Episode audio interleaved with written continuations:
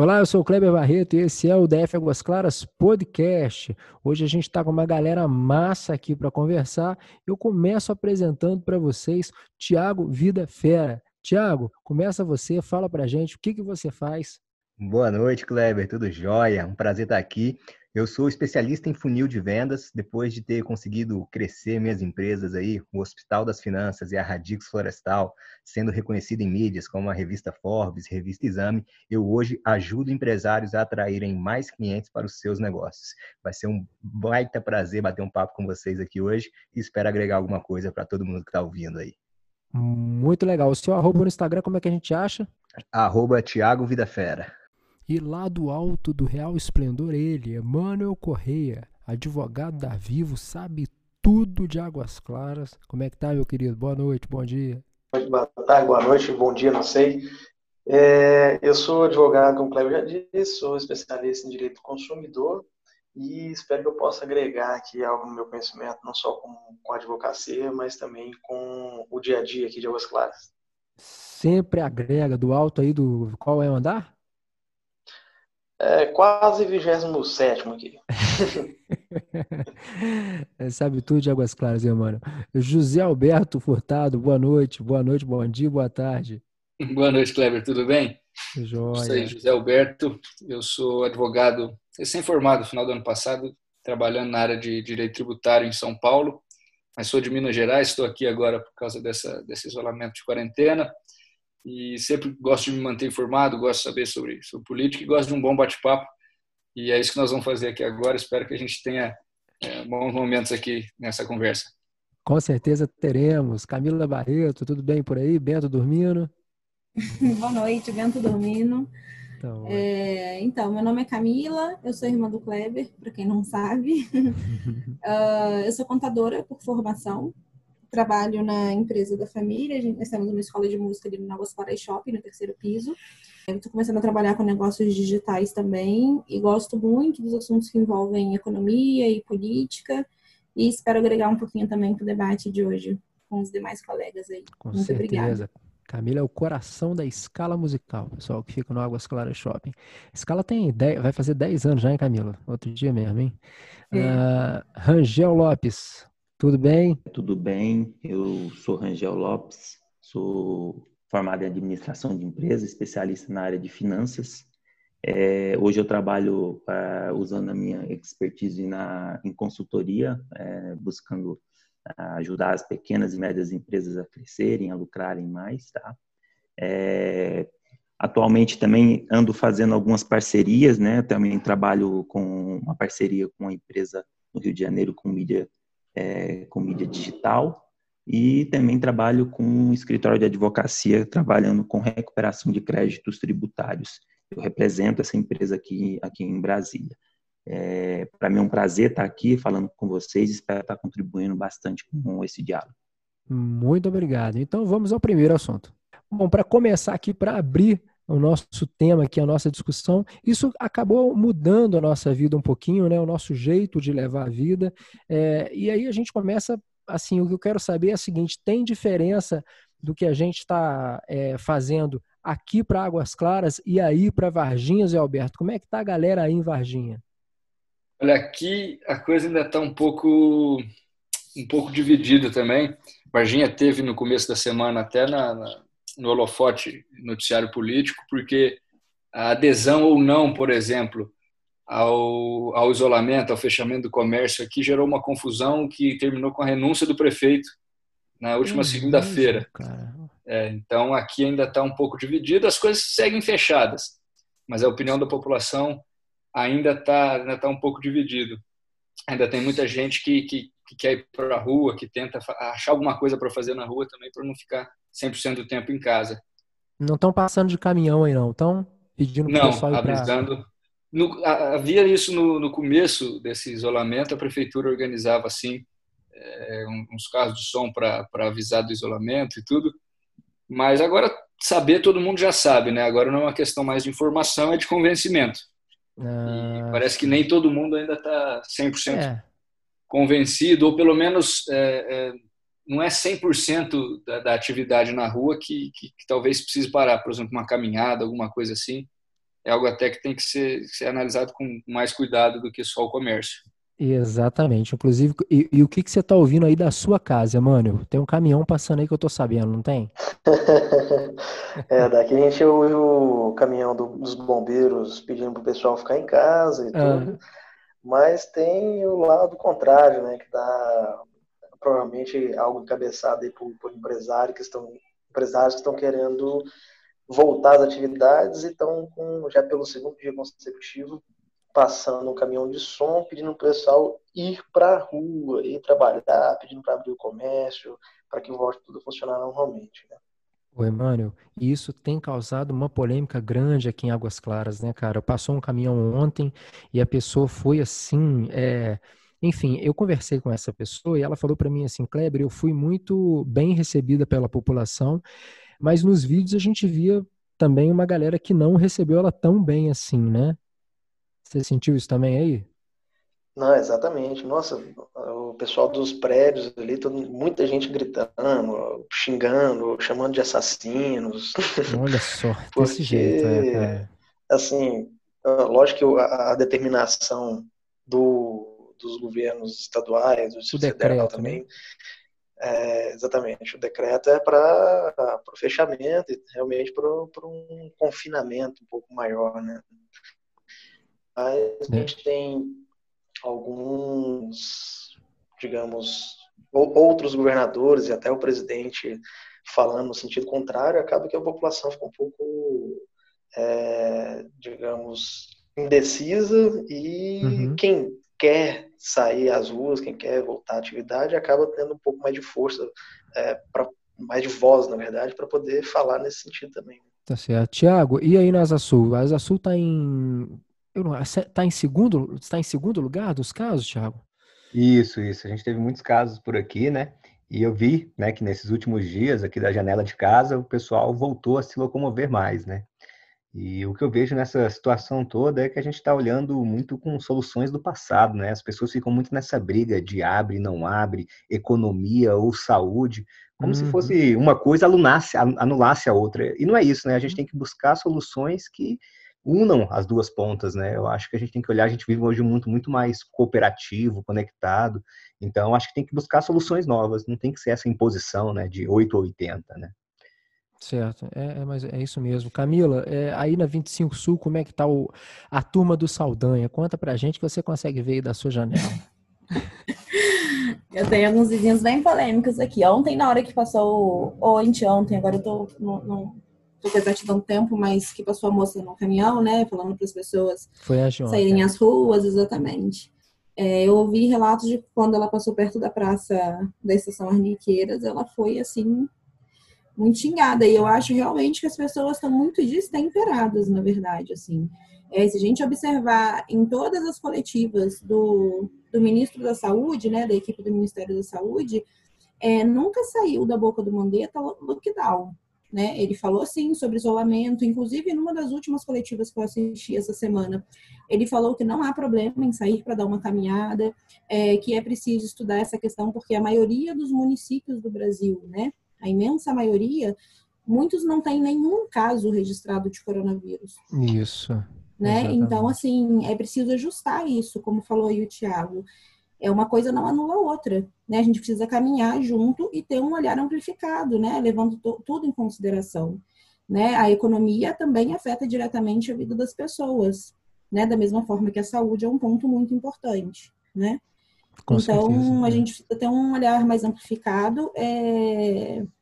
e menos, menos pontual, né? Como se, ah, então vamos olhar para a saúde e aí precisa todo mundo ficar em casa? Será que realmente é necessário fazer dessa forma? Né? É, Será é. que algumas atividades não podem ir voltando aos poucos, a depender, claro, do local, né? Na região sudeste, com, com foco em São Paulo, a gente vê que é, realmente muito... o número de casos é maior. São muitas variáveis, né? Na verdade, Isso, assim. é, é.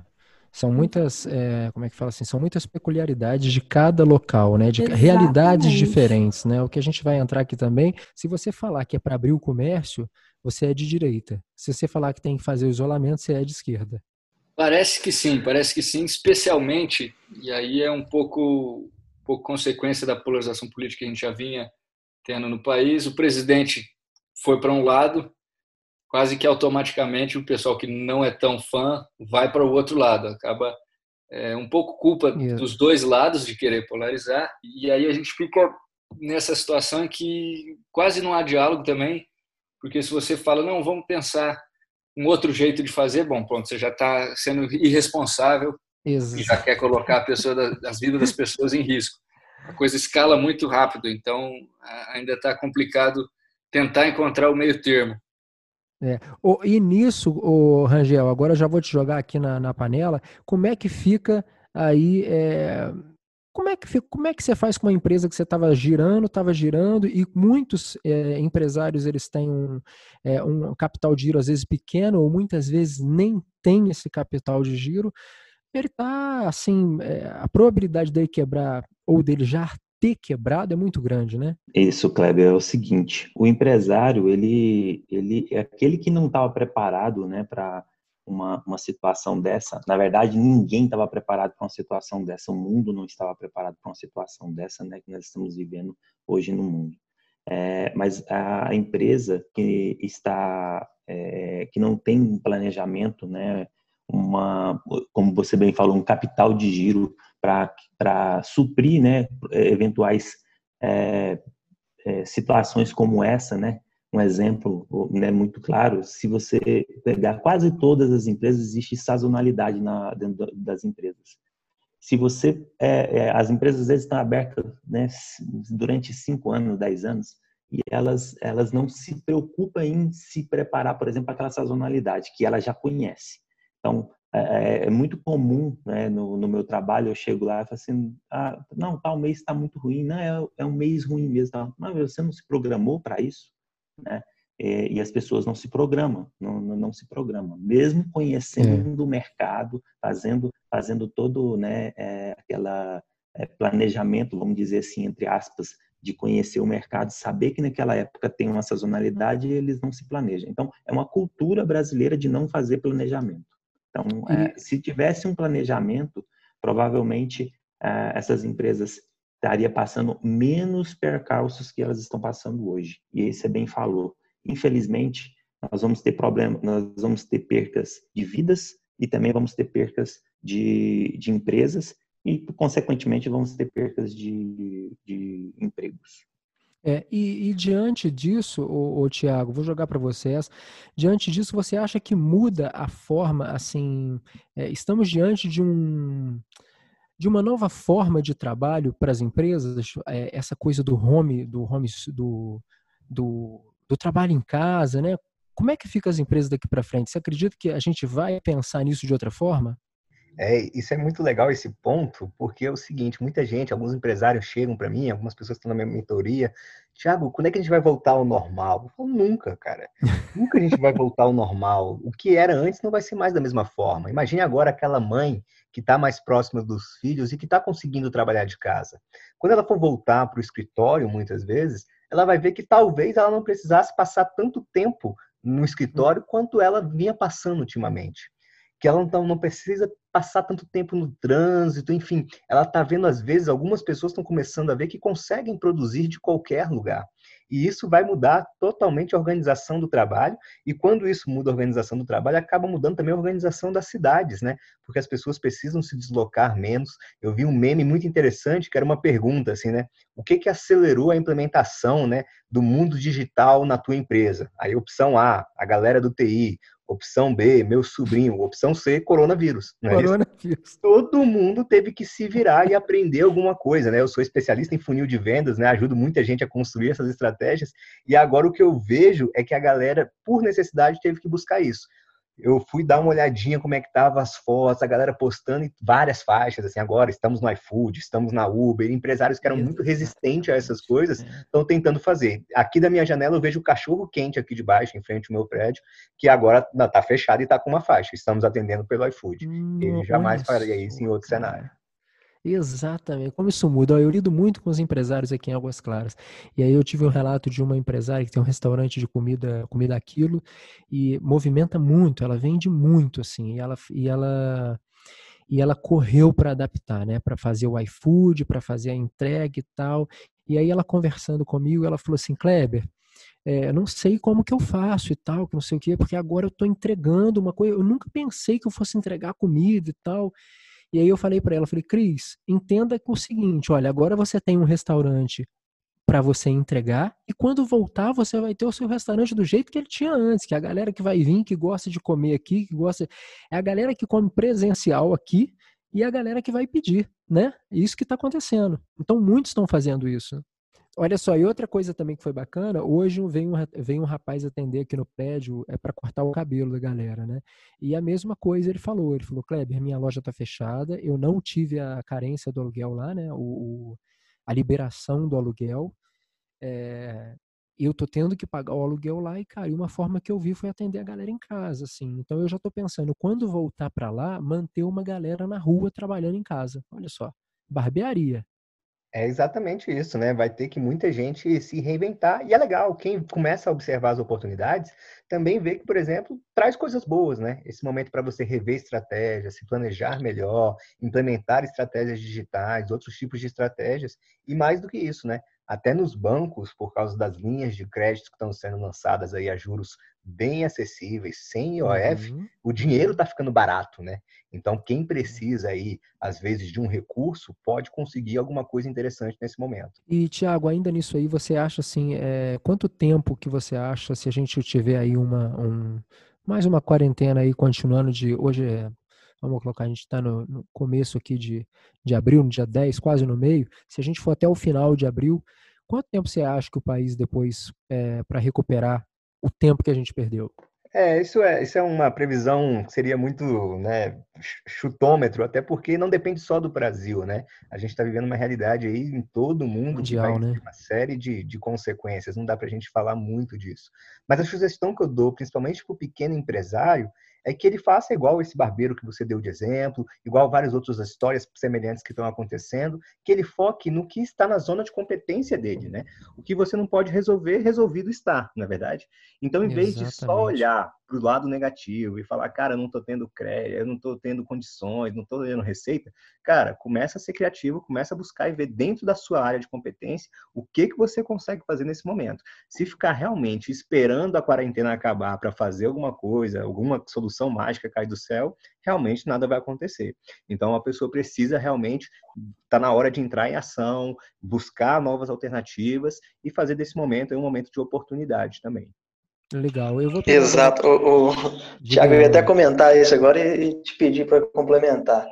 É, eu acho que esse momento, principalmente, é o momento em que os, digamos que os fortes sobreviverão, né? Aqueles, os fortes que eu digo, aqueles empresários mais criativos e que vão buscar, mesmo dentro dessa, dessa crise, uma solução criativa, né? tanto de gente que está se reinventando, né? Vendendo máscaras de pano agora, artesanal. Tem uma loja no Sudoeste que trabalha com itens de coisa para casa que não está podendo funcionar. Os caras pegaram, empurraram o estoque para o fundo e estão vendendo cesta básica na frente da loja, porque é o que ele consegue vender.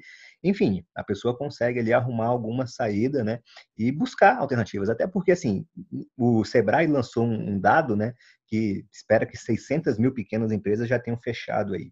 É bom deixar uhum. claro que, cara, a gente fica muito triste com isso, mas o fato é que essas empresas que quebraram nesse, não temos nem um mês aí, digamos assim, desse regime de quarentena, não quebraram por causa do coronavírus, né? Elas já vinham mal administrado, o empresário já não tinha gestão, então ele já vinha ali vendendo almoço para pagar a janta. O coronavírus apenas acelerou um processo que com uhum. certeza já ia terminar mal. Então é ganhou um empurrãozinho ali, né? Exatamente. Então é preciso ter essa visão também, né? Que cara, beleza, se continuar por dois, três meses, aí você vai quebrar até uma, algumas empresas que estavam melhores estruturadas. Mas quem já quebrou, sejamos sinceros, são empresas que realmente, independente do coronavírus, não tendiam a durar muito.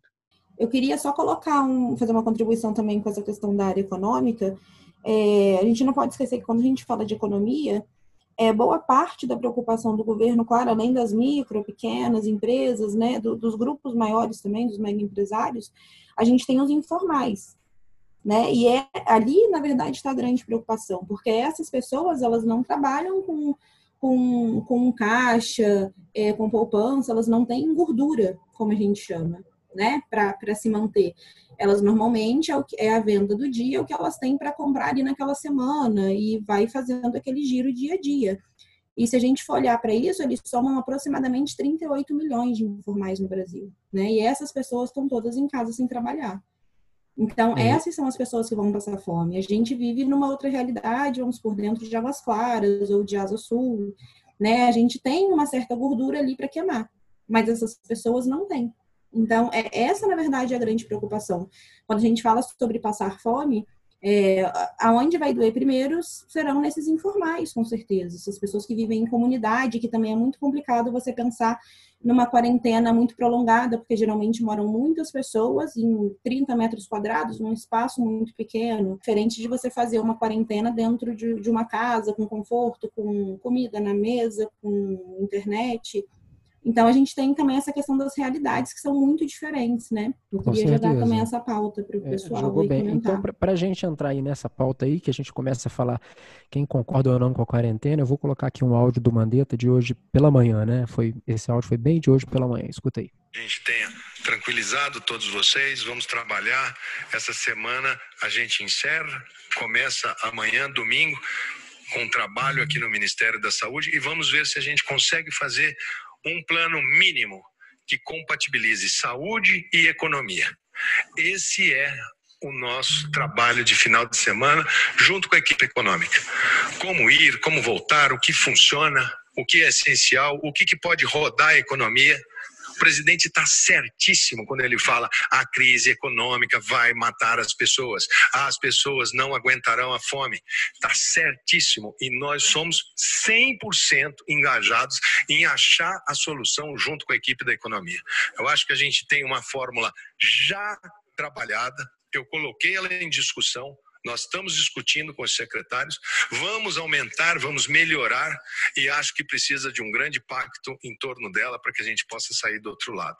Alguma coisa a acrescentar, Wanda? E aí aqui, aqui a gente tem algumas coisas para comentar, né? A primeira é que parece que começa uma nova fase dentro do governo. Vocês também enxergam dessa forma? Tipo assim, é o governo tentando dar a mão de novo, tentando é, caminhar de uma forma mais coesa, sem aquele isolamento do, do Bolsonaro. Ele está isolado de alguns ministérios. O que, que, vocês acham disso? Eu acho que o presidente isolado de alguns ministérios é, é um pouco mais complicado. Não, não, não, deve estar, porque afinal eles precisam, os ministérios para existir, vamos dizer, precisam do, do aval dele para tudo que fazem, pelo menos em é, alguma é, medida. Eu, Embora, Zé, diga. Eu tô falando, eu falei isso até porque foi algumas notícias que saíram na mídia, né? Tipo assim, ó, o pois é, pois é. Jair Bolsonaro está isolado, não tem. É, então. E com, eu entendi que com essa fala, o Mandetta de certa forma, ele tenta é, recolocar o governo na linha, seria isso? É, com certeza. Ele tenta. Porque para ele também, independente do que ele acredita, de, de que intenção que ele tem, que a gente acredita sejam os melhores, mas para ele também é muito importante que o governo não, não se exploda em mil pedaços nesse momento, para ele, para o trabalho que ele desenvolve, portanto, para a gente também. Então, acho que a imprensa, infelizmente, tem sempre procura, é um pouco parte deles também, de tentar, faz parte às vezes do trabalho, tentar noticiar, mas aumentar um pouco algumas notícias. Então, acho que isolado no governo federal, não, não, não deve estar. Até essa fala do ministro mostra isso, que, que eles estão tentando, pelo menos, sempre trabalhar uhum. em consenso. Agora, é, em relação a governos estaduais e algumas prefeituras, houve um certo distanciamento, né? Parece que, que uma pequena queda de braço aí de protagonismo entre quem é que vai achar a solução mais bonita para a crise. Sabe é. que é, são soluções, às vezes, meio dolorosas. Então, os dois eh, polos, governadores e, e presidente, tentaram travar alguns dias um, um pouco de queda de braço, mas parece que também não, não é uma coisa que, que gera frutos para ninguém. Porque, uhum. ao mesmo tempo que é super importante que os estados tenham autonomia, e eu sou uma pessoa que sempre busco colocar isso, a importância da autonomia dos estados e municípios na gestão, nas suas próprias gestões, mas a partir do momento que é uma pandemia, que é uma coisa que atinge o país inteiro, é preciso coordenação e quem tem essa coordenação, feliz ou infelizmente, é o governo central. Uhum. Então, o isolamento por parte do, dos governadores tentar isolar o governo federal também não vai ser muito produtivo, pelo menos parece que não. Camila, o que, que você acha disso? É, eu também eu tenho a mesma visão que o Zé Alberto, né? Eu também acredito que o presidente ele não está isolado. Eu vejo, na verdade, a questão da mídia, eu acho que a gente tem uma guerra de narrativa muito grande. Eu, por opção pessoal, eu não me desinformo mais assistindo Globo, Folha de São Paulo, Estadão. Depois que eu me informo, na verdade, eu vejo quais são as manchetes do dia, para eu poder ter um certo discernimento e um filtro melhor. Que a notícia da forma que sai ali, por exemplo, é, casal morre por uso de, de hidroxicloroquina, cloroquina, não me lembro exatamente a notícia. E quando você abre a manchete, você vê que, na verdade, eles tomaram uma substância de, de limpeza de aquário que continha cloroquina. Né? Mas a manchete não é essa. Né? A manchete, ela te faz crer, ela te leva a acreditar que a pessoa morreu porque ingeriu a substância e as pessoas politizaram até uma substância química, até o remédio. Então acho que a gente vive uma guerra, uma guerra de narrativas muito grande. É, hoje eu vi, não sei se vocês acompanharam também, deve entrega, entrega não, perdão. O Bolsonaro foi visitar as obras do hospital de campanha aqui no Goiás, perto de Brasília, em Santa Maria, a gente me corrige se eu estou errada. Águas Lindas, talvez? Águas Lindas, de Goiás, exatamente, obrigada é, o hospital de campanha lá, com 200 leitos, né? Está em obras ainda, mas parece que está tudo dentro do previsto, questão de entrega. Uh, e eu acho que, assim, é normal ter um certo desgaste, porque é um momento muito tenso para todo mundo. Ao Mandetta, que é ministro da Saúde, é claro que é muito mais confortável para ele mandar todo mundo ficar dentro de casa. Ele precisa o quê? É, a estatística dele é número de mortos, número de infectados, é não superlotar o sistema de saúde, né? Então é mais fácil você olhar para esse lado. Em contrapartida, a gente vai ter ali o Paulo Guedes que vai falar assim: não, peraí, não dá para ser assim. Porque eu tenho é, um PIB é. aqui, eu tenho uma série de, de questões para entregar e eu não posso fazer com que as pessoas morram de fome. Porque aí depois a gente tem uma crise e, e a quantidade de dinheiro, por exemplo, que está indo para os estados. Ontem eu vi que foi repassado 333 milhões para São Paulo. No Rio, eu estou acompanhando, o governador é, fez um pedido de um aplicativo a custo de 10 milhões de reais a gente está em ano de eleição. Quem que vai fiscalizar essa grana que vai para os estados? No Rio de Janeiro, por exemplo, no TCE do Rio, a gente já teve todos os conselheiros presos. Existe muito, muita coisa envolvida, né? Se a gente for pensar, muita coisa envolvida nessa crise. Infelizmente, né? Eu acho que assim tem uma, tem, eu diria duas palavras aí, né? Uma é responsabilidade e outra alinhamento. Um, o alinhamento, eu acho que fal, faltou, pelo menos no início ou por meio dessa da, da, crise entre o início e agora, né, é, entre o governo federal com os, os, governadores de cada estado e do Distrito Federal, com os prefeitos e também com os ministros, né, com, a, com as áreas estratégicas do governo.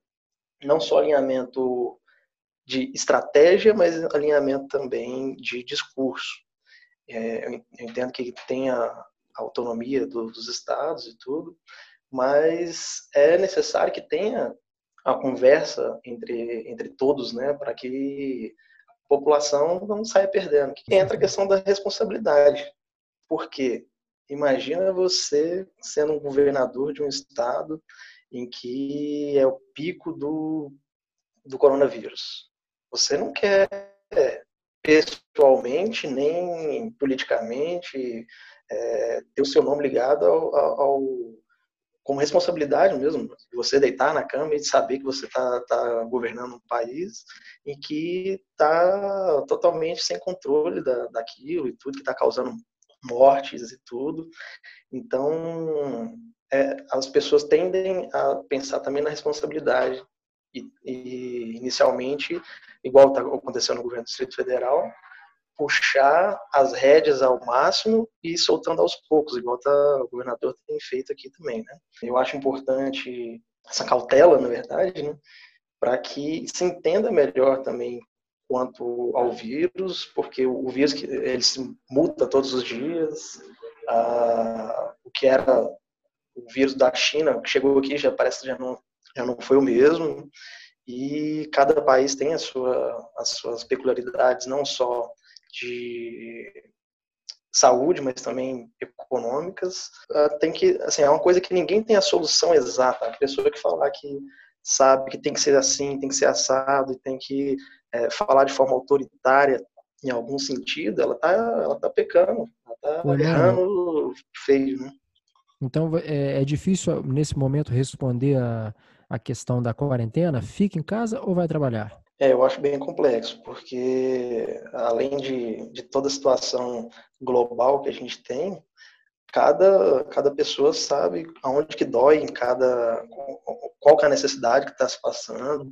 É, eu até brinquei com você na, na última vez que a gente se falou, que eu mudei de, de pensamento umas quatro ou cinco vezes quanto a isso.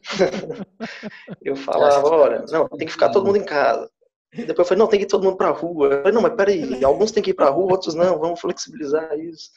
Eu acho que, a meu ver, um meio termo entre pensando em tudo de forma realmente inteligente e cautelosa seja a melhor solução. Legal. O Rangel, o que, que você pensa disso? Olha só, eu vou tentar ser bem breve aqui, eu concordo com a, com a turma aí, que, com tudo que eles falaram, é, e eu acho que, assim, eu não gostaria de estar na pele do Mandetta e nem muito menos do Bolsonaro, uma situação é, na qual nós estamos vivendo. Aliás, eu não queria ser nenhum desses, desses líderes aí, é, porque é uma situação que é, é, é, essa que nós estamos falando. A gente não consegue responder se a gente deixa, por exemplo, pessoas morrer ou se nós deixamos a, a, quer dizer, as pessoas morrerem é, pela doença ou se a gente vai deixar as pessoas morrer é, de fome, sem dinheiro, sem emprego, enfim. Né? Então, eu acho que o amigo aí falou bem, a gente precisa encontrar um, um meio termo nisso tudo, né? Eu acho que soltar todo mundo para ir para a rua, né? A gente vai acabar virando uma Itália, Estados Unidos, né? Os números deles são, né, uhum, é, exorbitantes uhum. aí, né? né? O, o, tanto de mortos, o tanto de infectados, né? É, da mesma forma, a gente precisa pensar na, na cadeia né, de, de, de, de suprimentos, a prestação de serviço. Quanto tempo nós vamos é, aguentar ficar é, todo mundo em casa sem produzir, sem ter né, o, o, o, recurso para depois comprar comida, né? Então, eu acho que é, é, difícil responder essa pergunta aí, mas eu acho que é encontrar o meio termo. Eu acho que eles estão entrando nesse meio termo agora, né? Nesse sentido de que é, eles vão sentar, por exemplo, esse final de semana, como o Mandetta falou, e vão é, reorganizar as coisas com relação a é, o, o, impacto é, menor possível na saúde e o menor impacto possível na economia. Uhum. E é isso que ele que eu acho que tem que ser feito mesmo. Legal. Zé, quer falar aí? É, é isso. É, essa questão do, do isolamento, se, se é bom, se é ruim. Eu acho que no, nesse momento ainda é bom, apesar de, de me incomodar um pouco também, mas principalmente porque, como eles falaram, é uma coisa muito nova, né? A gente ainda não sabe muito bem. Então, por mais que eu acho que não precisava ser tão forte, e talvez outros, outros é, é, talvez gestores políticos achem isso também, o isolamento não precisava ser tão radical, mas ninguém quer pagar para ver, né? ninguém quer, quer correr o risco de, de, de estar errado e aí a coisa sair do controle. É. Então, mas acho que é muito importante que, que eles busquem, os gestores, as pessoas que têm as informações mais precisas, mais atuais disso, busquem é, estudar e entender como é que pode ser feito isso gradual para que para que o problema que é de saúde não, não vire de outras naturezas, de, de, de, economia, depois de fome, de segurança e tudo mais que pode desencadear isso. E a, e a gente, é, mais cedo foi falada a questão das realidades, né, das famílias, de, isso, emprego, isso. a Camila lembrou, que tem muita gente que não, não consegue, não pode ficar parado, e é um problema que atinge indivíduos no Brasil, mas atinge o Brasil como um todo é muito seria muito tranquilo, por exemplo, mesmo lá, nos Estados Unidos, por exemplo, é, fazer um isolamento total, 100%. Porque lá só o governo federal, fora os recursos dos estados, dos governos locais, só o governo federal vai conseguir dar uma ajuda de 2 trilhões de dólares para essa crise. O nosso governo aqui, para colocar muito menos, precisa de um esforço muito maior. Então, a gente não tem essa, essa capacidade também ainda de, de bancar eh, financeiramente um isolamento tão, tão forte por tanto tempo. Então, acho Zé, que da hora de, de, poder, de poder conversar sobre isso. Diga. Não, isso é mais ou menos assim, do mesmo jeito que você está trazendo essa realidade é, que a gente está falando aqui, que tem a diferença de realidade da população, tem, se a gente olhar com uma visão macro, tem a realidade dos países, né? Pois é, com certeza. E, infelizmente, o, o nosso país ainda não pode adotar práticas que são tranquilas, vamos dizer, para outros certo. países. E aí, Tiago, o que, que você acha? O que eu vejo disso tudo e o que eu tiro de aprendizado é que a forma, muitas vezes, é tão importante quanto o conteúdo, né? Quando a gente vê esse debate que se gera, é justamente porque o governo, de um lado, toma medidas né, para as pessoas ficarem em casa, dando auxílio, diminuindo juros, tirando IOF, e de outra forma se comporta de uma maneira diferente, tentando falar para as pessoas saírem, e isso só aumenta uma confusão que já vem hum. com o vírus. Uhum. Então eu posso falar com, com, a, com a propriedade de quem se infectou, né? Tomei todos os cuidados para não me infectar e acabei sendo infectado pelo vírus. E uma Bom, das cloroquina, ô, ô, Thiago, desculpa. Não, não tomei. Coisas que me preocupou bastante é porque quando eu fiz o exame, não sei se vocês sabem, mas o exame é bem difícil de ser conseguido, mesmo tendo recursos, mesmo tendo estrutura, é um exame caro, né? foi feito na minha casa, custa 380 reais para o laboratório Gente ir até a sua casa e fazer. E tem fila, levou três dias para para fazerem, para marcarem, depois mais um dia para vir. Então, quando fizeram o exame em mim, eu já estava sem sintomas e eu achei que ia dar negativo. Então, aí eu vi um perigo muito grande, né? Porque se eu não tivesse sido diagnosticado, provavelmente eu ia estar com mais vontade de sair, enfim, e ia passar esse vírus para os outros, porque eu estou sem sintomas, estou me sentindo super bem. Então, isso é uma característica do vírus que gera essa preocupação, né? E por isso essa importância do distanciamento social. Então, o que eu acho que a gente tem que observar em termos de liderança, e aí eu acho que serve até para quem está nos ouvindo, assim como a gente olha para o governo e vê uma liderança muito frágil, muito é, desconexa em alguns momentos, tomando atitudes aparentemente é, incoerentes, você precisa trazer isso para dentro do seu negócio, da sua vida. Tem muito empreendedor que chega para mim e fala, cara, já, já liguei para os funcionários, já falei que vou mandar todo mundo embora. Falei, cara, que tipo de líder é você, né? A tua empresa só roda por causa dos seus colaboradores. E aí, na hora que aperta um pouquinho, tu já joga a bomba toda em cima do teu colaborador. Quando esse negócio passar, como é que você quer que seu colaborador viva, vista a tua camisa? Então, você tem que se preocupar também com o papel de líder que você faz dentro da sua organização. Valorizar os colaboradores nesse momento, dar o subsídio, mesmo sem ter condições, o subsídio que der, se conseguir, cara, se precisar pegar empréstimo para pagar o seu colaborador, pegue, cara você tem que apostar nesses caras, porque esses caras lá na frente vão te devolver em resultado essa sua, essa sua confiança, essa sua gratidão, essa sua relacionamento ali. Então eu uhum. vejo, tenho conversado com alguns empresários, eu falo, cara, deixa de pagar aluguel, deixa de pagar o governo, deixa de pagar o que der, mas valorize a sua equipe, porque no final das contas são seres humanos, né? São pessoas que estão ali. Sim. E eu acho Bacana. que essa empatia é muito importante.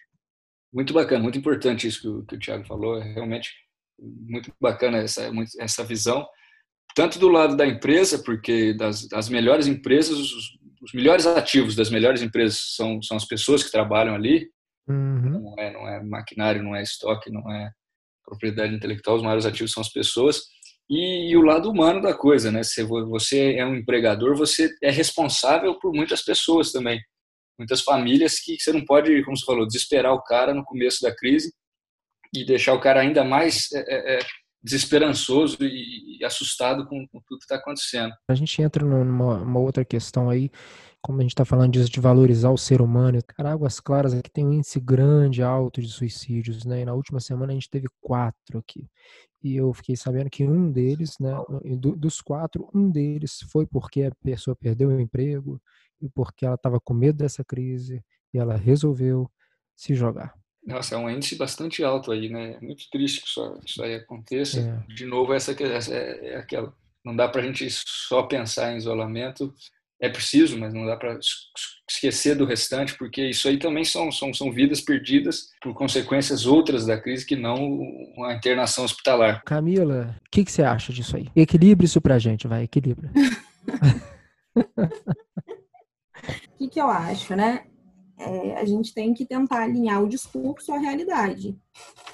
Né? Eu, o discurso é bonito. Eu também eu, eu, concordo em parte ali com o que o Tiago trouxe. Acho super importante é, esse olhar né, humano, mas nem toda empresa vai ter condições de proporcionar isso.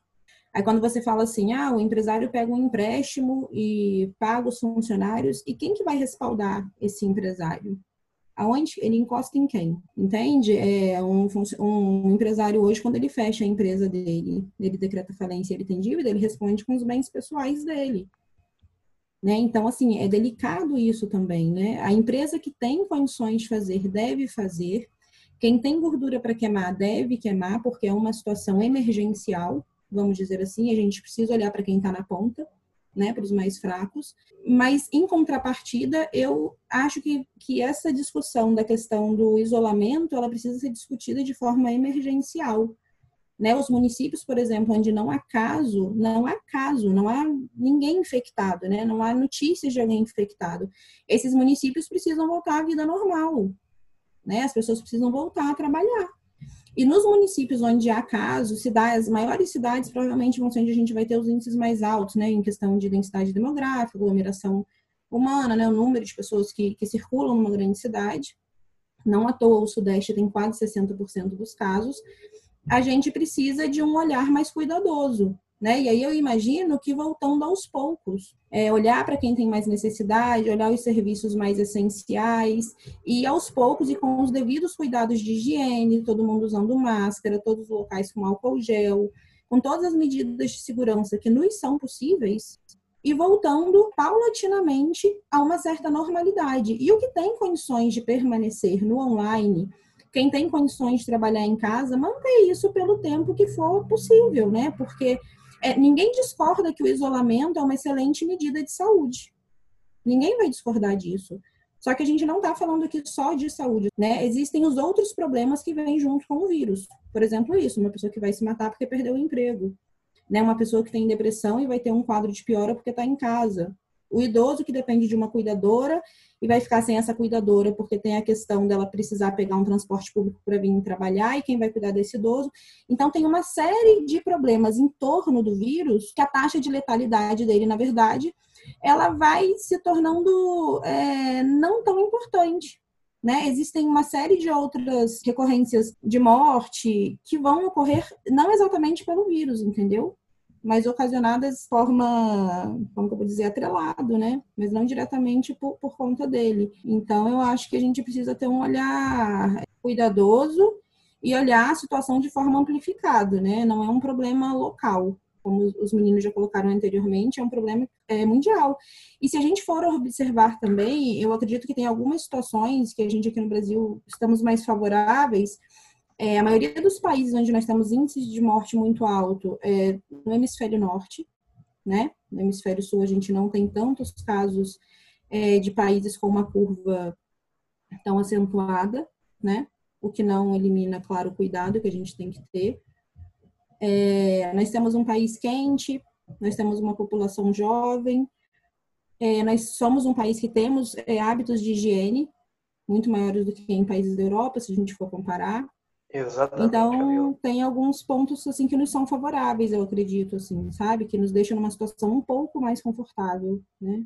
É, amém, tomara mesmo. Mas o que a gente vê é assim, é claro que essa é uma, uma pergunta que deixa a gente com uma. É claro que o equilíbrio entre essas duas coisas de é, o, o parar e o não parar, e o ir trabalhar ou ficar em casa, é claro que a gente tem que ponderar todas as situações. É, o que a gente vê, assim, vou falar aqui de próximo, aqui do DF Águas Claras, que eu recebo muito aqui nos grupos, cara, a galera me mandando vídeo de gente que tá passeando com um cachorrinho, sabe? E às vezes eu também acabo pensando assim, poxa, mas isso não é demais? Tipo assim, por que ela não pode dar uma volta com o cachorrinho ali e voltar? sabe? Assim, acaba virando uma coisa assim, é, daqui a pouco a pessoa tem medo de passar na rua e alguém xingar, sabe? Ao mesmo tempo tem aquela coisa assim da pessoa, ó, eu tô em casa para você ficar e você vai correr no parque, pô, sacanagem, eu queria estar correndo no parque também, só que eu não tô indo porque e aí? Vira uma confusão danada, né? É, deixa eu fazer dois comentários aqui. Camila falou, falou um assunto aí muito, muito importante, que é a questão da, dos municípios que é, por acaso não tem nenhum, nenhum caso de, do, do vírus, né? E aí é, a gente esbarra numa questão, não sei se todo mundo percebeu, mas é, ontem era feriado e aí é, foi notório né, a circulação de pessoas né, é, aumentou. Ah, né? sim, então, então as pessoas precisam, eu acho, eu estou falando que eu concordo com a Camila, mas a gente precisa fazer isso né, é, muito com muita inteligência, né?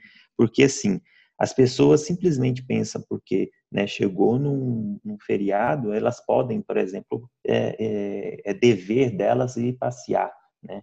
E aí a gente vê um monte de gente que sai daqui a Brasília, né? Tem um monte de gente que que não é daqui, então as pessoas simplesmente saem, saíram e foram, voltou para suas cidades natais, por exemplo, né? E aí volta para um interior onde está todo mundo tranquilo, normalmente o interior está um monte de, de pessoa de idade, né? E aí é, essas pessoas saem daqui, talvez ela tá com o vírus e nem tem os sintomas, não, eu tô tudo bem, tá tudo beleza, e aí chega lá, né? E aí é, é, é uma, uma situação que, assim, precisamos ficar muito, mas muito esperto com relação a, a na, na, hora de discutir, como se diz, né, essa, esse isolamento, é, para não, não chegar nesses locais, né, para tentar conter essas coisas, é, deixar, vamos, vamos, vamos, supor assim, né, a gente libera, mas a gente precisa liberar, mas para conter o vírus, né? Então, uhum. eu, eu acho importante que, né, que as pessoas é, tenha consciência. As pessoas não têm consciência, né? Isso, você falou bem, né, sobre as pessoas. Eu, eu sinceramente, eu acho que é, um passeio com, com um cachorro mantendo né, a, a, distância de dois metros das pessoas, eu acho que não tem problema nenhum. Eu acho que, né, senão a gente vai começar a virar uma um, um negócio muito escroto, vamos dizer assim. Né? É. Eu mesmo, por exemplo, é, de vez em quando, eu saio com meu com meu filho, vou dar uma volta de bicicleta, mas assim, no meu setor aqui no, no, no aqui na rua não vai ter, não tá tendo ninguém nesse momento, entendeu? Na hora que eu tô dando uma volta com ele, tem ninguém, só eu e ele. Entendi. Né? E, um outro comentário que eu queria fazer, que você falou sobre as pessoas que se suicidaram aí na, que se suicidaram aqui em Águas Claras, é, voltamos na mesma situação, penso eu, opinião minha, de que, por exemplo, essas pessoas que suicidou não foi só por conta de ter perdido o, o, o emprego, né? Estou aqui né, querendo justificar, mas essas pessoas provavelmente teriam algum outro tipo de problema, né? Então, ela, eu não sei se foi o Tiago ou se foi o, o José que falou que é, essas pessoas já estavam doentes, né? É, da mesma forma, a empresa que está fechando agora, é a empresa que já estava doente, que só estava esperando, como se diz, né, um, um pé na, na, no barranco, outro no sabonete, né, para né, cair. Da mesma forma, a gente vê né, as pessoas que, ah, os vulneráveis, vamos dizer assim, quem é que está morrendo? Dos 85, 90% das pessoas que estão morrendo são as pessoas vulneráveis, né? Então, é, é, é, nesse sentido, talvez a, a, é, a, questão da, de tratar né, as, essas questões de, de, de, saúde mesmo. Eu ia falar essa questão da, da, da movimentação das pessoas é, durante o isolamento, movimentações esporádicas, sozinho, em lugares abertos, e o que está virando uma, uma sociedade de vigilância que está tá, tá, tava beirando até esses dias e para mim já chegou é um absurdo que, que, que, por exemplo, em São, no governo do estado de São Paulo, não sei se está aplicando só para a capital, mas parece que em Recife também, é a administração pública fazendo, bem entre aspas, um acordo com as companhias de, de telefone para monitorar as pessoas. Uhum. E aí, é um, para mim, é um, é, um, é, uma, é um levar a um extremo o cuidado que é até aproveitador, ou seja, acho que a administração está se uhum. aproveitando da situação para um controle cada vez mais rígido sobre, sobre o as, controle de informações, em princípio, mas depois um controle de, de ações sobre as pessoas. É, quer dizer, em São Paulo, agora, se você sai de casa, se leva o seu aparelho celular, parece, as notícias são essas, não estou lá, né, ainda não tive nenhuma informação direta, mas parece que o governo tem informação de que você está saindo. Parece que no Recife é a mesma coisa, que, que há um, até um certo assédio com, com mensagens do governo para o telefone de pessoas que estão se, se, se locomovendo na cidade. O Zé Alberto, e, diga. Você conhece bem Águas Claras aqui, não conhece? Conheço bem. Então, aqui a gente tem o a gente já vive isso aqui, porque aqui é o seguinte, eu recebi uma foto hoje, eu olhei um rapaz sem camisa andando tomando sol. Fui olhar, era o Emmanuel. É os vizinhos aqui da janela, eles. eles... Ah, não, eu não, mas vontade, viu? cidade. Mas eu tô, tô é. falando isso porque a nossa cidade aqui, rapaz, a turma tá fiscalizando. Se você descer ali embaixo com o seu cachorrinho, já era.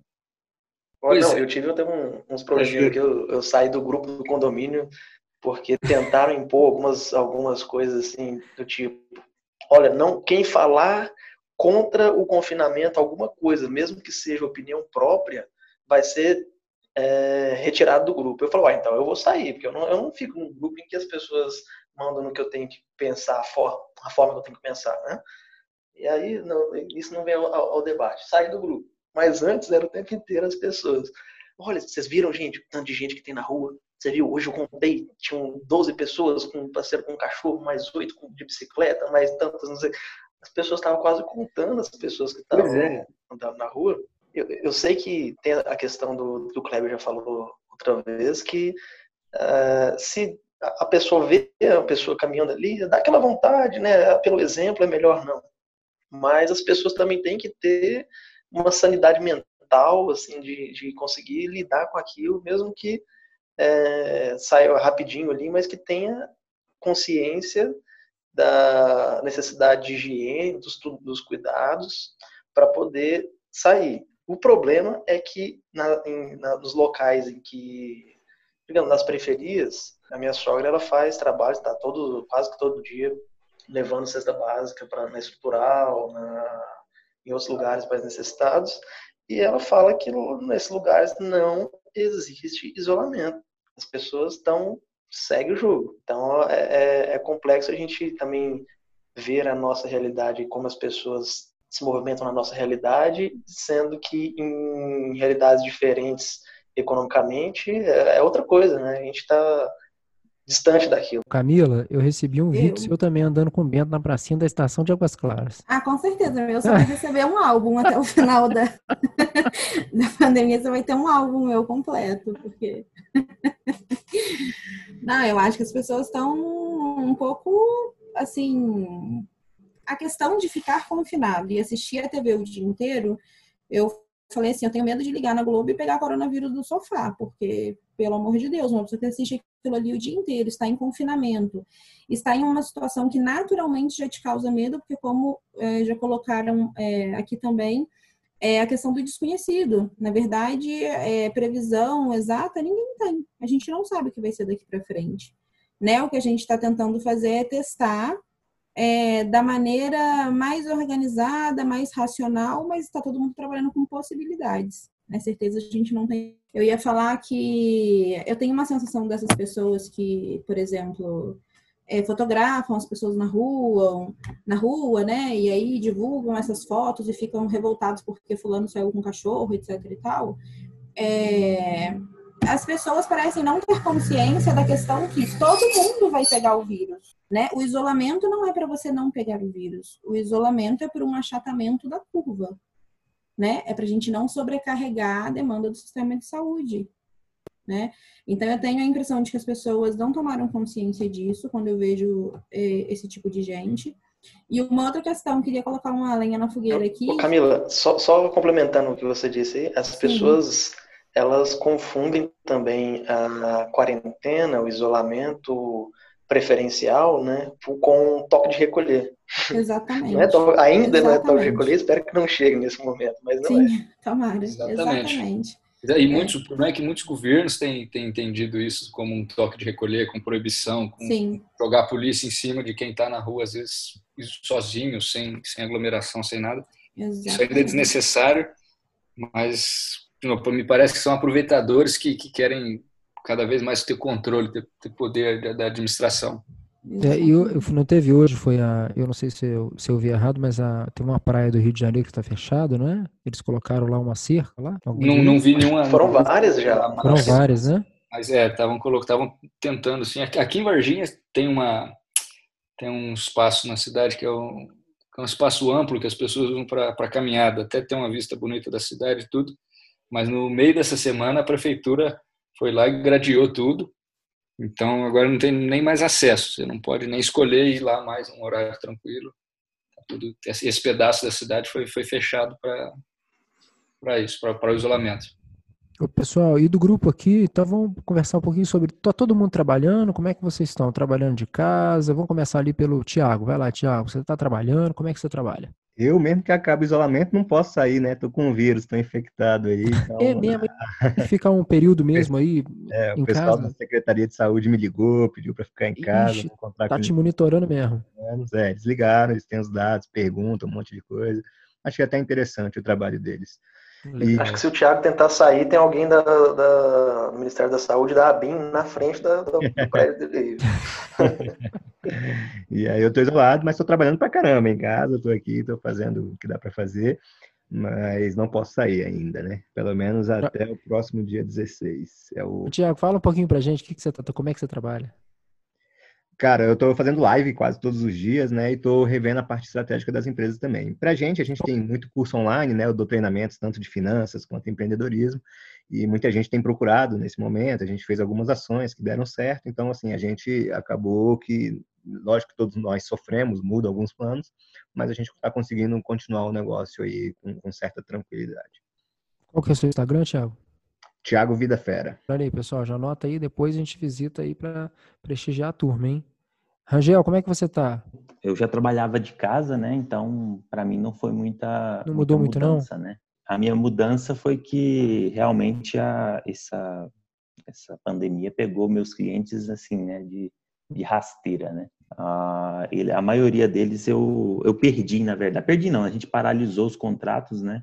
E, e eu, eu não sei quem foi que comentou aqui, a gente tá, é, eu tô tendo que me reinventar como, como consultor de, de finanças e empresarial. E aí estou buscando parceria com algumas empresas, fazendo outras outras parcerias. Estou com uma parceria de uma, uma pessoal no, no, Rio de Janeiro.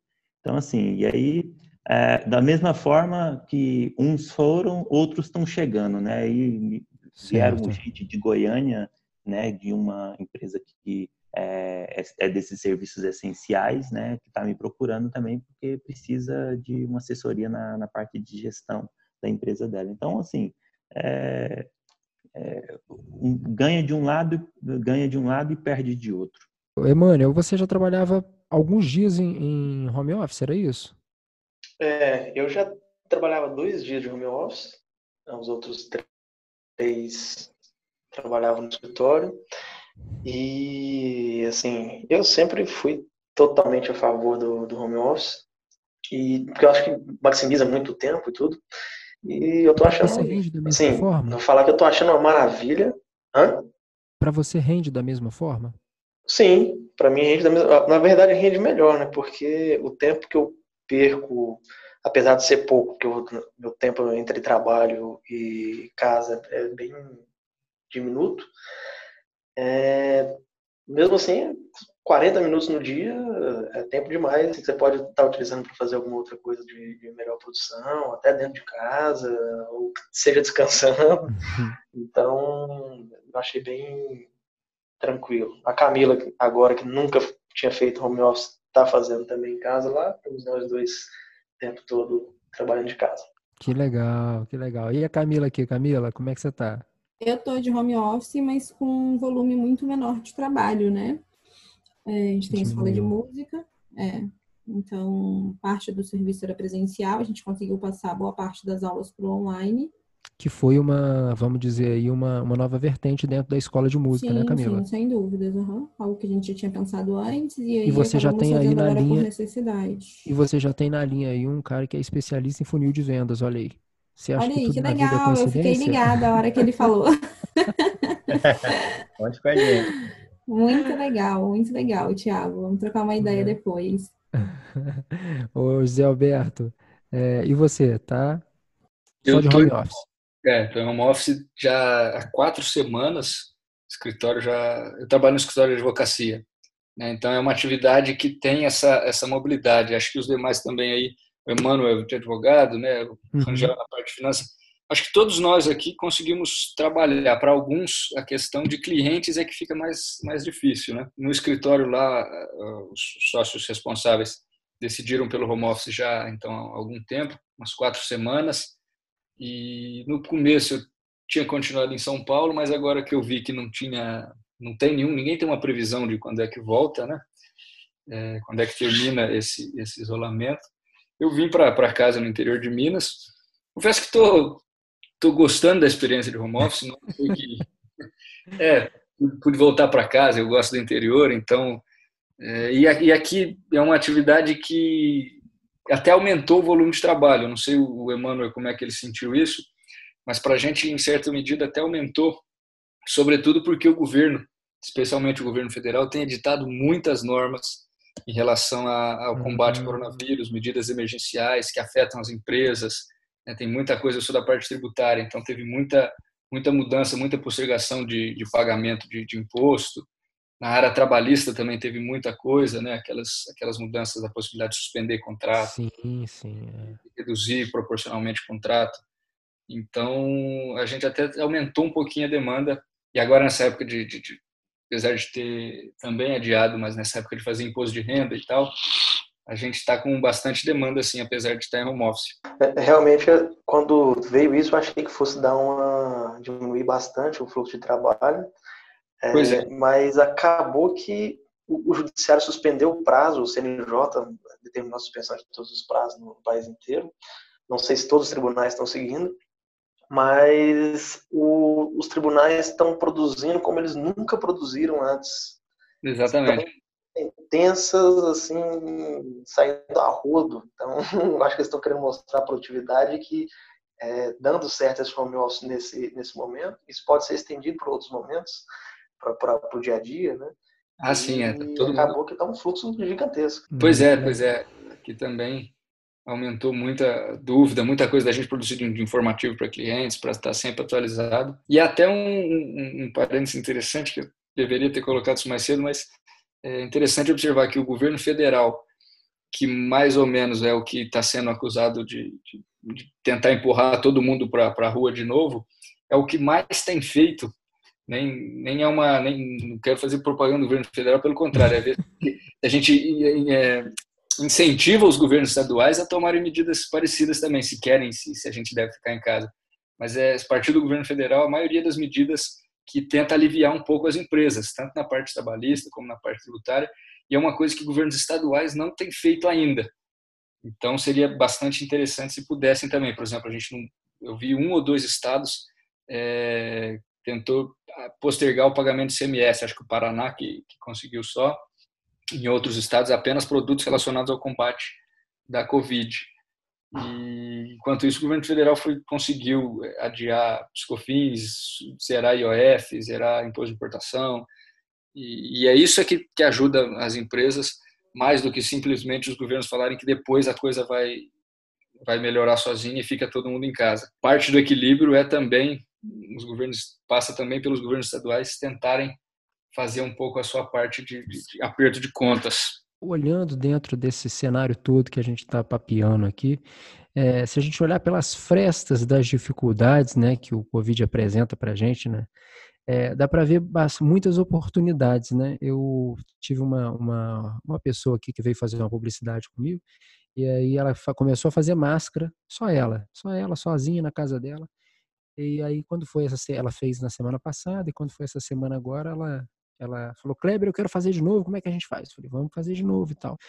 E ali eu perguntei assim, e aí, como é que tá, como é que você, você tá dando conta de entregar as máscaras e tal? Não, Kleber, eu já entreguei, eu já empreguei mais 10 pessoas. Então, diante de um cenário desse, ela falou para mim: eu empreguei é. 10 pessoas depois da sua publicidade, eu não estou dando conta de entregar, então já tem 10 pessoas trabalhando comigo para a gente continuar. Eu falei: cara, olha só, cara, olha só no meio dessa crise toda, eu escutei alguém falar que empregou. Então é muito bacana, né? É aquele lance, no meio da dificuldade, se a gente souber olhar, se a gente souber aí fazer, pegar esse limão e virar uma limonada, tem coisa para fazer.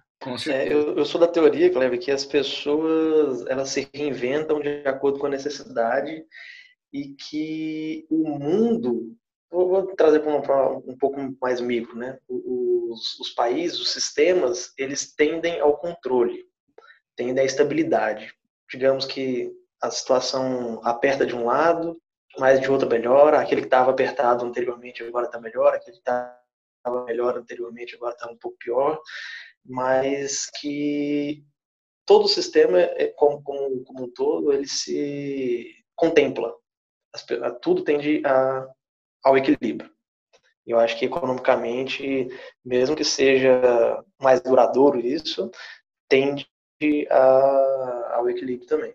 O Thiago e o pessoal do, de, da economia aí pode, pode me complementar e falar se eu não estou falando besteira. Eu acho que é isso. Eu acho que nesse momento é um momento de, mais do que tudo, aprendizado para todos nós, né? Então, o conselho que eu dou para quem está ouvindo a gente aí é que, cara, esse momento vai passar, ninguém sabe quando nem como, mas você vai ter que lidar com opiniões diferentes, com pessoas que pensam diferente. Tem gente que acha que tem que estar em casa, tem gente que, tá, que tem que estar na rua, e não importa a opinião dos outros, importa as suas atitudes, né? Então, seja coerente com o que você pense, busque identificar as oportunidades que sempre surgem em momentos como esse, como a gente teve vários exemplos aqui comentados nesse nosso bate-papo hoje. E o que eu acho que é bacana é que quando a gente olha essa situação toda e começa a focar no lado bom, né? Por exemplo, a gente não teria essa oportunidade de estar batendo esse papo, de estar se conhecendo aqui, se isso não tivesse Exatamente. Então, você começa a extrair daqui, né, talvez, parcerias, talvez ações que a gente pode fazer junto e que lá na frente vão ter resultados muito bons. Economicamente falando, a gente sabe que nem começou ainda, né, digamos assim.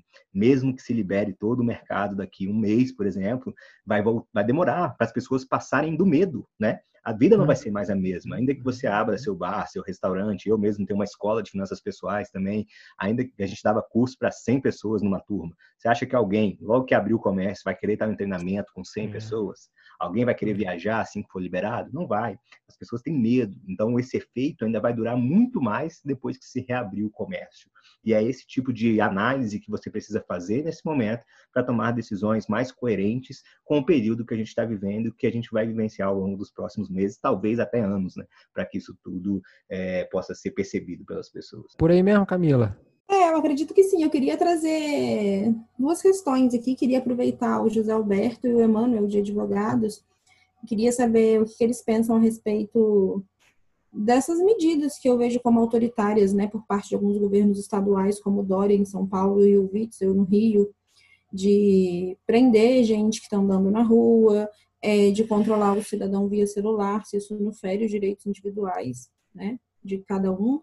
E, em contrapartida, ao mesmo tempo que a gente olha para isso que uma pessoa é presa caminhando na praia, uma série de presidiários foram colocados na rua.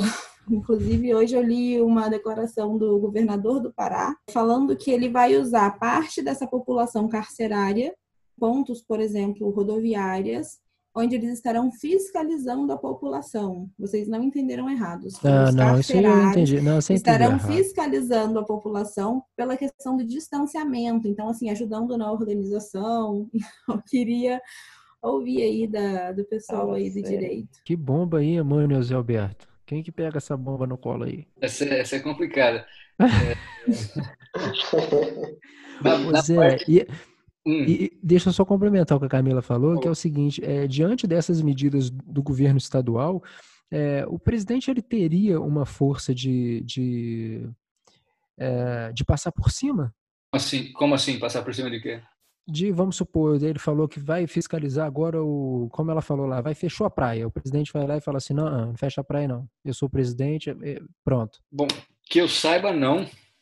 Ele, ele, não pode ou ele não faz por, por vamos manter uma boa uma boa uma boa amizade aqui para não dar treta. É, então, eu acho que é um pouco de cada, é, porque e acho até que é bom ele não poder, sinceramente, por mais que, que seja vai, uma medida ruim, uma medida que talvez seja exagerada do governo local, eu acho que é bom o governo central poder não se, se intrometer e não poder passar por cima nesse caso. É, mas acho, não sei, não sei como é que o Emmanuel vê, mas acho que também é um pouco, é um pouco de não querer enfrentar demais, passar um pouco do limite, e um pouco de não poder, porque as regras locais, em tese, são, são de interesse local, então, na verdade, até isso é uma, uma norma que a prefeitura, que cada prefeitura é, é, teria autonomia e ninguém poderia passar por cima. Os estados estão tendo um pouco mais é, é, protagonismo nesse caso, de novo, porque é uma pandemia, a coisa se alastra e precisa de alguma coordenação, alguma coordenação política e administrativa. Mas, mas nesse ponto sobre passar por cima, eu acho que não pode e não, mas não tentaria também por, uma, por um custo político. Não sei como o Emmanuel entende isso. É, ele, assim, ele até poderia tentar, mas de uma forma política, mas, digamos, juridicamente ele não tem essa, essa autonomia para fazer, porque essa autonomia é do governador. Ah, Quem sim. manda nessa, nessa região é o governador. Quanto às prisões aí que o Dória ameaçou e tudo, é realmente é constitucional. Tem no, no Código Penal, inclusive, uma, no artigo 268. É constitucional ou inconstitucional? É, é, constitucional. Ah, é?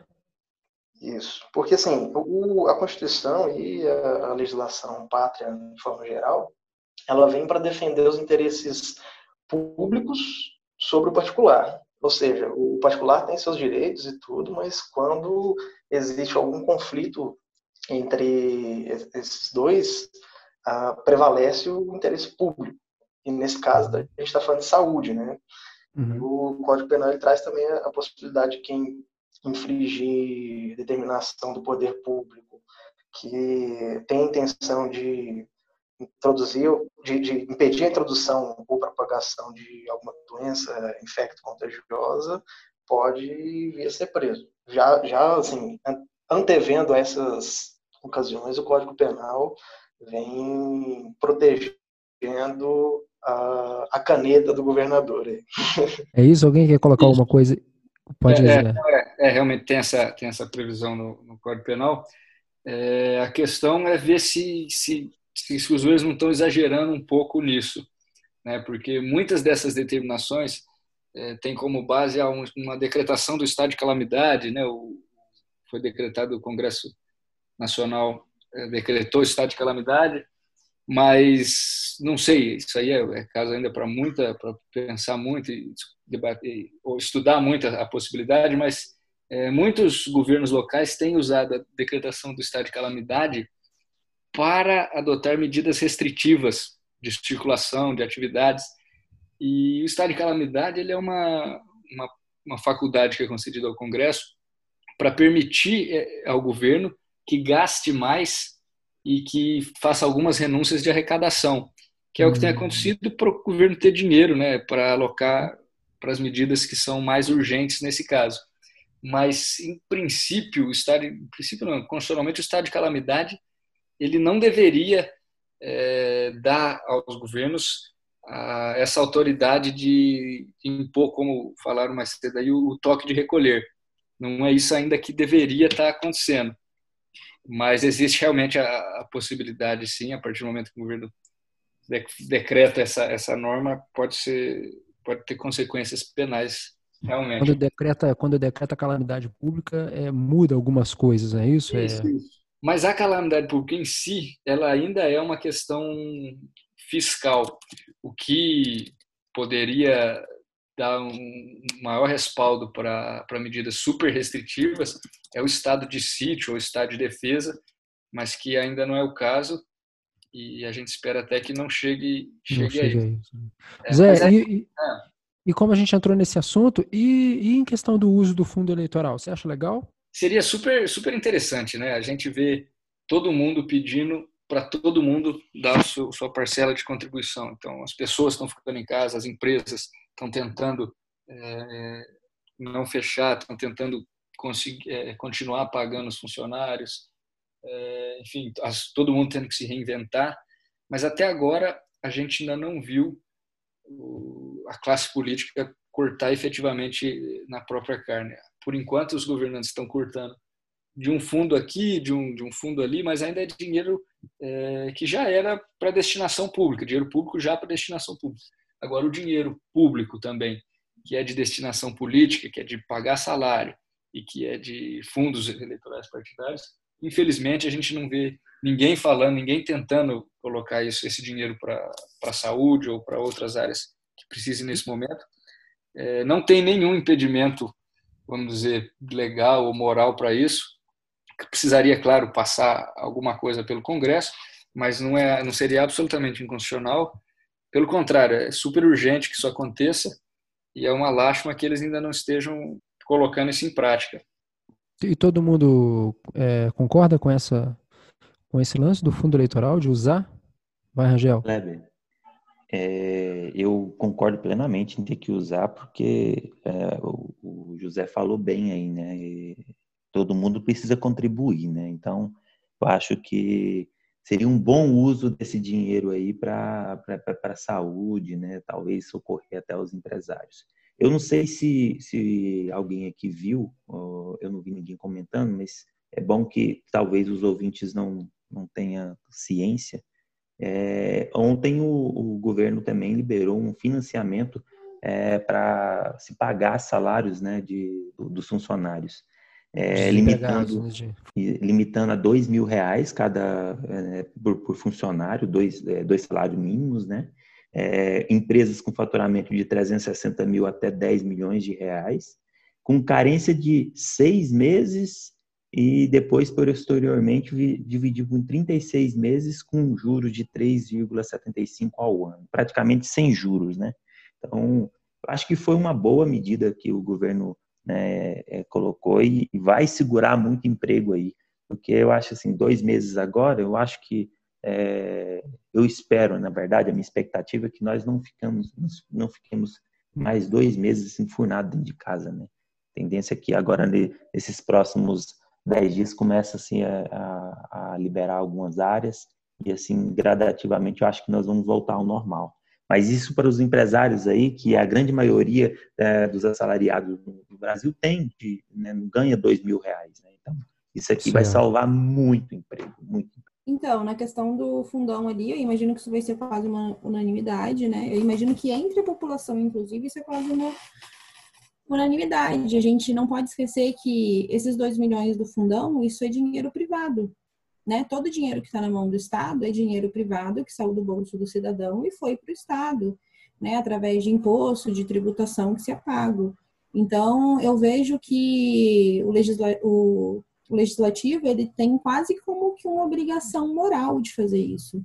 Né? Eu, eu, penso que o raciocínio é muito simples. Se você tem um dinheiro do cidadão, da população nas mãos do Estado, é mais racional e mais moral investir isso na, na saúde para salvar a vida de pessoas em meio a uma pandemia ou investir na candidatura deles? Né? Então, eu vejo isso de uma forma bem, é, para mim é muito claro, assim, não sei se alguém aqui discorda, ou tem um outro ponto de vista, né? Concordo, Thiago. É, eu acho que isso aí é quase impossível alguém discordar, né? Que não tem como deixar dinheiro lá, até porque, assim, a ideia do fundo, que era dar mais acesso para que as pessoas pudessem competir melhor, a gente vê que não acontece, né? O fundo fica sempre na mão dos mesmos, então acaba só favorecendo o status quo, que é o que muitas vezes a gente não quer, né? Então, destinar aí para a saúde, eu acho que realmente é o melhor caminho.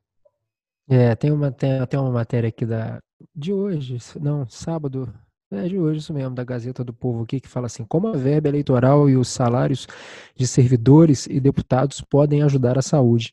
E justamente falando sobre isso, né, como, como chegou, tipo assim, que chegou a hora deles, né, para ajudar aí com esse dinheiro, né, deles. Com certeza, e o, e o fundo é o, é o de menos, porque a bem da verdade, ainda acho infelizmente a gente ainda está discutindo que, que já deveria estar ultrapassado. O fundo já devia estar sendo usado para isso uhum. desde o começo. Acho que no momento que a gente chegou agora, a gente já devia estar discutindo é, a redução, suspensão, pelo menos a suspensão, mas no mundo ideal, a redução do salário, vamos dizer, de, de, de senadores, deputados, governadores, que isso ainda está muito longe e infelizmente nem numa situação como essa é, o pessoal mostra sensibilidade, né? Então acho que a gente está atrasado até nessa questão. Pessoal, alguém quer colocar mais alguma coisa? Eu vou inclinar aqui para nossa reta final aqui. Eu queria só colocar uma questão aqui. Eu não sei nem se você vai falar disso mais na frente. Eu estou me antecipando. É, eu queria saber se o pessoal chegou a ver hoje a notícia do governador Ibanês de Brasília, do Distrito Federal, perdão, Deixa o cara lá em Maceió, pô. Mandou a gente ficar em casa, mas foi passar férias em Maceió. Eu queria vamos colocar ele na, na, pauta aí, porque é importante, né? Zé Alberto, você sabendo disso, Zé Alberto? Lá em Varginha. Eu, não, como é que é isso? Fala de novo aí, Camilo, para ele. O governador aqui do Distrito Federal, o Ibanês, é, ele colocou o povo de quarentena, né? Fechou tudo e tal. Tem agora alguns comércios funcionando, é, feira, se eu não me engano, supermercado, Mercado, padaria farmácia. e farmácia. Mas o resto, todo mundo com suas lojas fechadas, né? É, a parte também de, de, mecânica também funcionando. É, é verdade. E aí ele foi para Maceió hoje de férias com a família. É, de novo essa questão da sensibilidade, né? Se é um momento para tirar férias, quer dizer, quer, quer deixar o pessoal em segurança, pode mandar a família, não, né? A gente, o cara cuidando da família, a gente não pode falar nada. Agora ele, como se afastar, fica realmente a pergunta se é o, se é o melhor momento, se é o momento mais adequado para isso. É, ele até, eu confesso que ele começou muito bem nas medidas, né, Camila? Você concorda comigo? Ele foi o primeiro governador, parece, a, a decretar essa quarentena, né, a querer que a galera fique em casa, né? Mas essa pisada em Maceió, no momento que a gente está vivendo, eu acho que não, não, não foi muito legal, né? Tem uma matéria aqui, do dia 10 de ontem, que diz aqui, ó, Ibanez Rocha, o primeiro governador a decretar o fechamento das escolas, comércio, decidiu viajar nesse feriado. Foi a Maceió, enquanto a população do DF cumpre isolamento social. Uh, segundo o balanço mais atualizado, o DF tem 13 mortes de Covid e 527 casos confirmados. E aí, alguém comenta esse, o do governador ou, ou mano? Vai você, mano. É, isso é complicado, né? Porque quando a gente é líder de algum, de algum movimento, de alguma empresa, de algum estado, e a gente acaba não dando o exemplo do que é aquilo que a gente prega, né? É, cria um movimento inverso, né? Então, acho que todo mundo que, que, mora aqui em Brasília deve ter visto nesses últimos tempos a movimentação aumentou muito nas ruas e realmente em razão desse descrédito do que até o, o, o, digamos, o presidente, há um tempo atrás, foi contra as recomendações de isolamento, e agora o governador, que foi o primeiro a, entre aspas, dar o exemplo, está indo contra a determinação dele. É, pessoal. Então é isso. A gente vai começar então aqui agora as, nas despedidas aqui, inclinando para nossa reta final aqui do nosso bate-papo, que eu digo de passagem aqui, adorei esse bate-papo com vocês aqui, muito bacana. Curti demais, a gente tem que fazer isso mais vezes. Vocês estão super convidados a estarem. Tem cadeira cativa aqui no DF Águas Claras, vocês. A gente vai se revezando aí, vou sempre chamando um ou outro aí para estar tá participando aqui com a gente. Olha só, e o nosso tchau aqui no DF Águas Claras, a gente tem uma, uma, uma particularidade que a gente sempre recomenda alguma, como o programa é muito bairrice, a gente tem essa coisa assim, muito águas claras, a gente sempre recomenda alguma coisa aqui da cidade. Mas aí nós vamos abrir um pouquinho, né? Como o nosso podcast aí vai atingir é, fora de Águas Claras também, a gente vai abrir um pouquinho a gente vai escutar o que, que vai ter de bom em Varginha e o que, que tem de bom também lá na Asa Sul. Mas vou começar por aqui. Emmanuel, o que, que tem de bom aqui em Águas Claras? Bom, de bom aqui, eu já citei tanta coisa de comida aqui, né? Mas nesses últimos tempos acaba que a gente fica, digamos, sem, sem opção do que tem de bom aqui. Eu vou dizer de uma forma genérica, já que não tem nada abrindo aqui nesse, nesse momento que o que tem de bom aqui são as pessoas, com as suas diferenças, com as suas diversidade de pensamento, sua diversidade de realidade e tudo, mas que são pessoas participativas. É, é mais ou menos dentro do que você disse. A gente tem visto em Águas Claras muitos movimentos de, de solidariedade, né, cara? A gente tem visto aí muita galera se juntando para recolher alimento, para recolher, para fazer doações, né? Tem uma galera aí se empenhando nesse, nessa questão também aí. Acho que em todo Exatamente. lugar agora no Brasil, né? Isso foi muito bacana. Camila, o que, que tem de bom em Águas Claras? Olha, eu vou falar de maneira, não considerando só o período de, de pandemia, né? Então, eu, uma coisa que eu gostei muito de Águas Claras é porque eu consigo fazer tudo a pé aqui. Você tem tudo próximo de casa então, inclusive, nesse período de pandemia, isso auxilia bastante, porque às vezes você está precisando de alguma coisa e é mais fácil você ir no mercado a pé perto de casa, que normalmente está mais vazio do que uma, uma rede né, grande, atacadista. Então, você tem uma certa segurança a mais para fazer suas compras, por questão de, de ter menos pessoas circulando dentro do mercado. E o fato de conseguir resolver tudo a pé é uma coisa que me agrada muito aqui na cidade. Eu quero agradecer também todo mundo aí que está nos ouvindo, aos participantes aqui, aos colegas que, que, que contribuíram com o debate, né? Eu acho que tem muita pauta, eu fiquei até com vontade de perguntar, por exemplo, o José Alberto falou que trabalha na área tributária. Eu acho que tem muita coisa que a gente pode explorar ali e trazer para o empresário, né? Por exemplo, eu vi que vai ter um prazo, se eu não salvo engano, de três meses para quem é MEI, é simples, para pagamento de imposto. Então, assim, como que isso vai é funcionar na prática? Né? É, depois isso vai poder ser parcelado ou não? Qual que é o tempo de carência que o empresário tem para começar a pagar esse imposto que ele empurrou para frente? Então, seria legal trazer essas pautas também. Acho, acredito que a gente tem muito empresário que é daqui de dentro da cidade, muitas empresas que nascem em Águas Claras, né? E a maioria vai ser pequeno e médio empresário, né? A maioria das empresas. Então, tem muita pauta que eu acho que é bacana da gente trazer aí posteriormente. E é isso, galera. Muito obrigada. Muito aí. legal, muito legal. Boa noite. Vamos fazer sim. Olha só, é... Tiago, o que tem de bom aí nessa sua aí? Eu sei que tem uma loja do bolo do Flávio aí, que o bolo do Flávio é parceiro nosso aqui. aqui tem muita coisa e eu acho que um comportamento bacana do pessoal aqui é essa, esse consumo bairrista, né? As pessoas ah, gostam legal. de comprar por aqui, enfim. E essa era uma reclamação que eu ouvia de alguns empresários de Águas Claras há um tempo atrás, que as pessoas usavam Águas Claras só para dormir e acabavam é, não consumindo ali. Mas eu vejo que programas, né, até como o DF Águas Claras aqui, iniciativas que valorizam a cidade, tem mudado um pouco disso. E eu acho que isso é uma das coisas que a pandemia também pode fortalecer, né? Essa necessidade das pessoas consumirem mais perto da sua casa, enfim. Eu acho que isso é uma coisa muito bom para o empresariado como um todo. Eu só agradeço a oportunidade, foi um bom demais bater esse papo aqui com vocês hoje.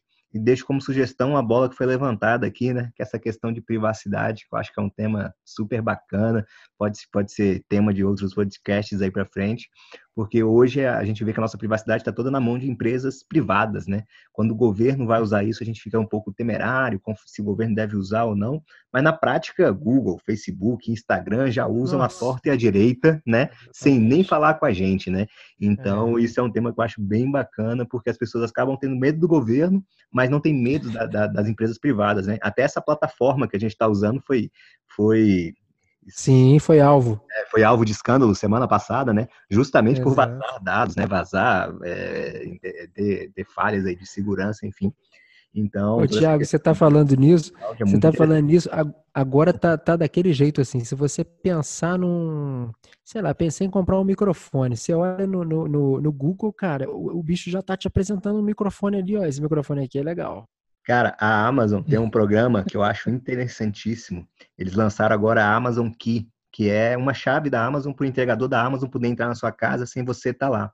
E está escrito nos objetivos da Amazon. A Amazon quer te vender alguma coisa que você não sabe que precisa antes que você perceba e já colocar Sim. na sua casa. Isso é Olha fantástico, é para você ver o nível, né, que os caras estão jogando, né? E quando a gente deixa as empresas do próprio governo de fora, a gente acaba é, até virando, a gente vai virar escravo da tecnologia exterior, né? Porque essa é a prática. É o Steve Jobs 2.0, né? Isso, cara.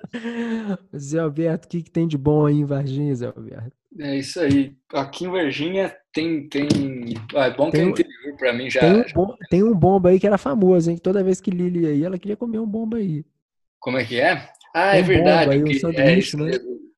é isso mesmo. Aqui tem tem um monte, estourou também recentemente. Só o fato de ser interior, para mim, já, já, já começa já a é vantagem. É.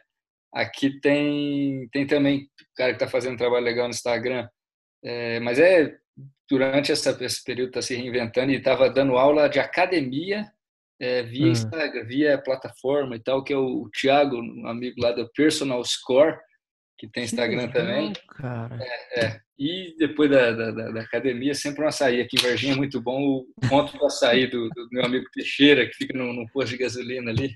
Que legal. É, mas, brincadeira à parte, agradecer essa oportunidade, é um privilégio para a gente estar aqui.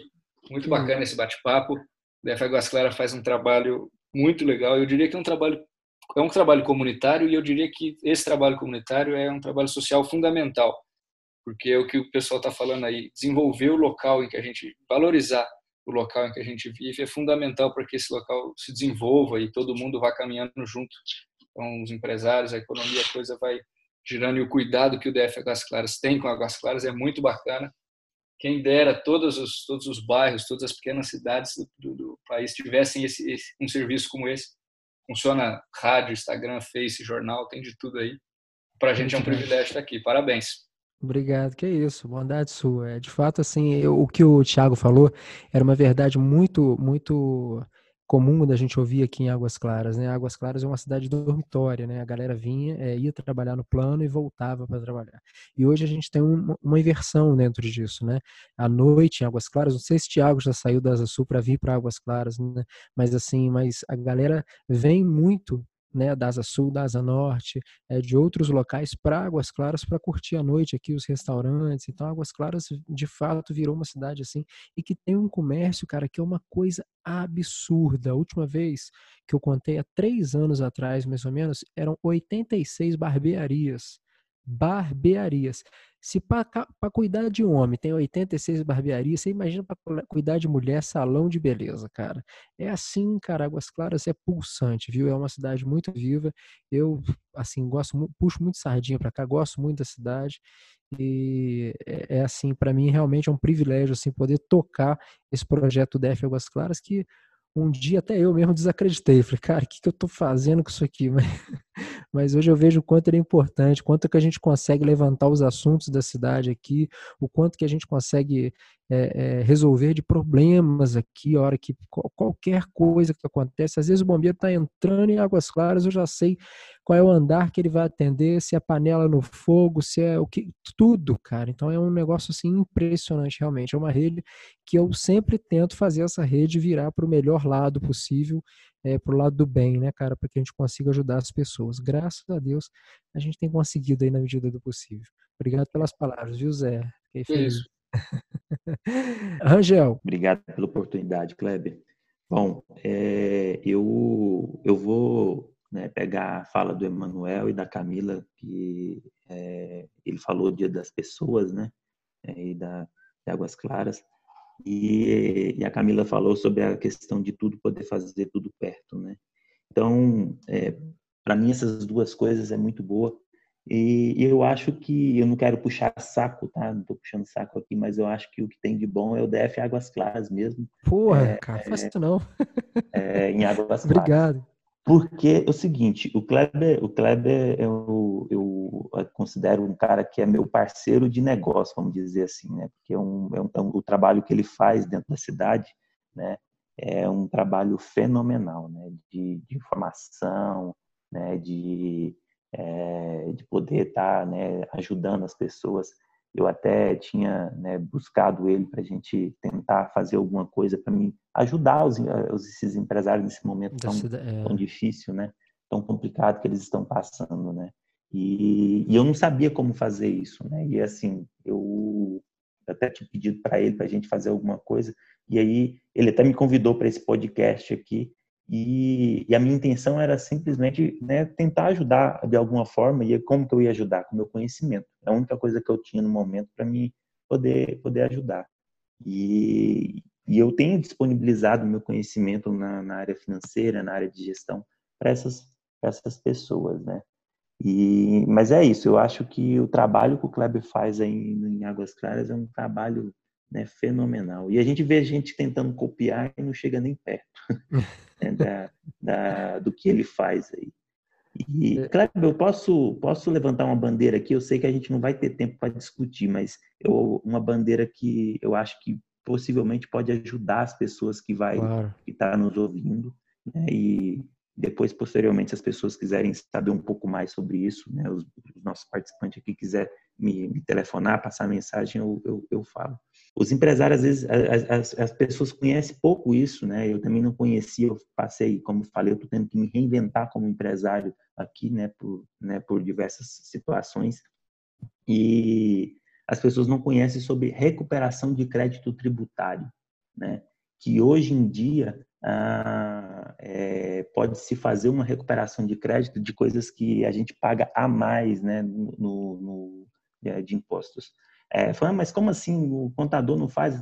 Assim, perante a lei, eles fazem a guia né, é, da, da, forma que precisava, precisariam ser feita e ser paga, ok. Só que, né, aí os meus amigos advogados aqui conhecem como, como, como ninguém, os advogados conhecem outra parte, né, que é a parte da lei, vai lá e futrica e aí consegue... É, uma brecha uma brecha para que uh, esses impostos sejam menor um pouquinho do que realmente uh, se paga. Vou citar só um exemplo aqui, folha de pagamento. Lá, aqueles 20% que normalmente as empresas pagam, é em cima de salário, não né, da, da, das verbas indenizatórias. Né? E normalmente todo mundo paga em cima de tudo, em cima de 13 terceiro, né, de rescisão, enfim, vai pagando em cima de tudo. E aí a recuperação de crédito é, pode ajudar nesse momento, né, esses empresários talvez a, a trazer aí levantamento de um, de um capital de giro. Tem possibilidade até desse dinheiro não só ser, é, é, como se diz, é, abatido nos, nos, próximos impostos, mas ele pode ser colocado na conta do, do, do empresário, né? Então, enfim, é só uma, uma, uma, uma, questão que eu queria levantar, que as pessoas pudessem, pudessem dar uma pesquisada, porque nesse momento talvez pode ajudar né, as pessoas aí a, a não fechar suas empresas. Então é isso, galera. A gente vai ficando por aqui. Muito obrigado a todos vocês que participaram com a gente. Grande abraço para vocês e até a próxima. Tchau.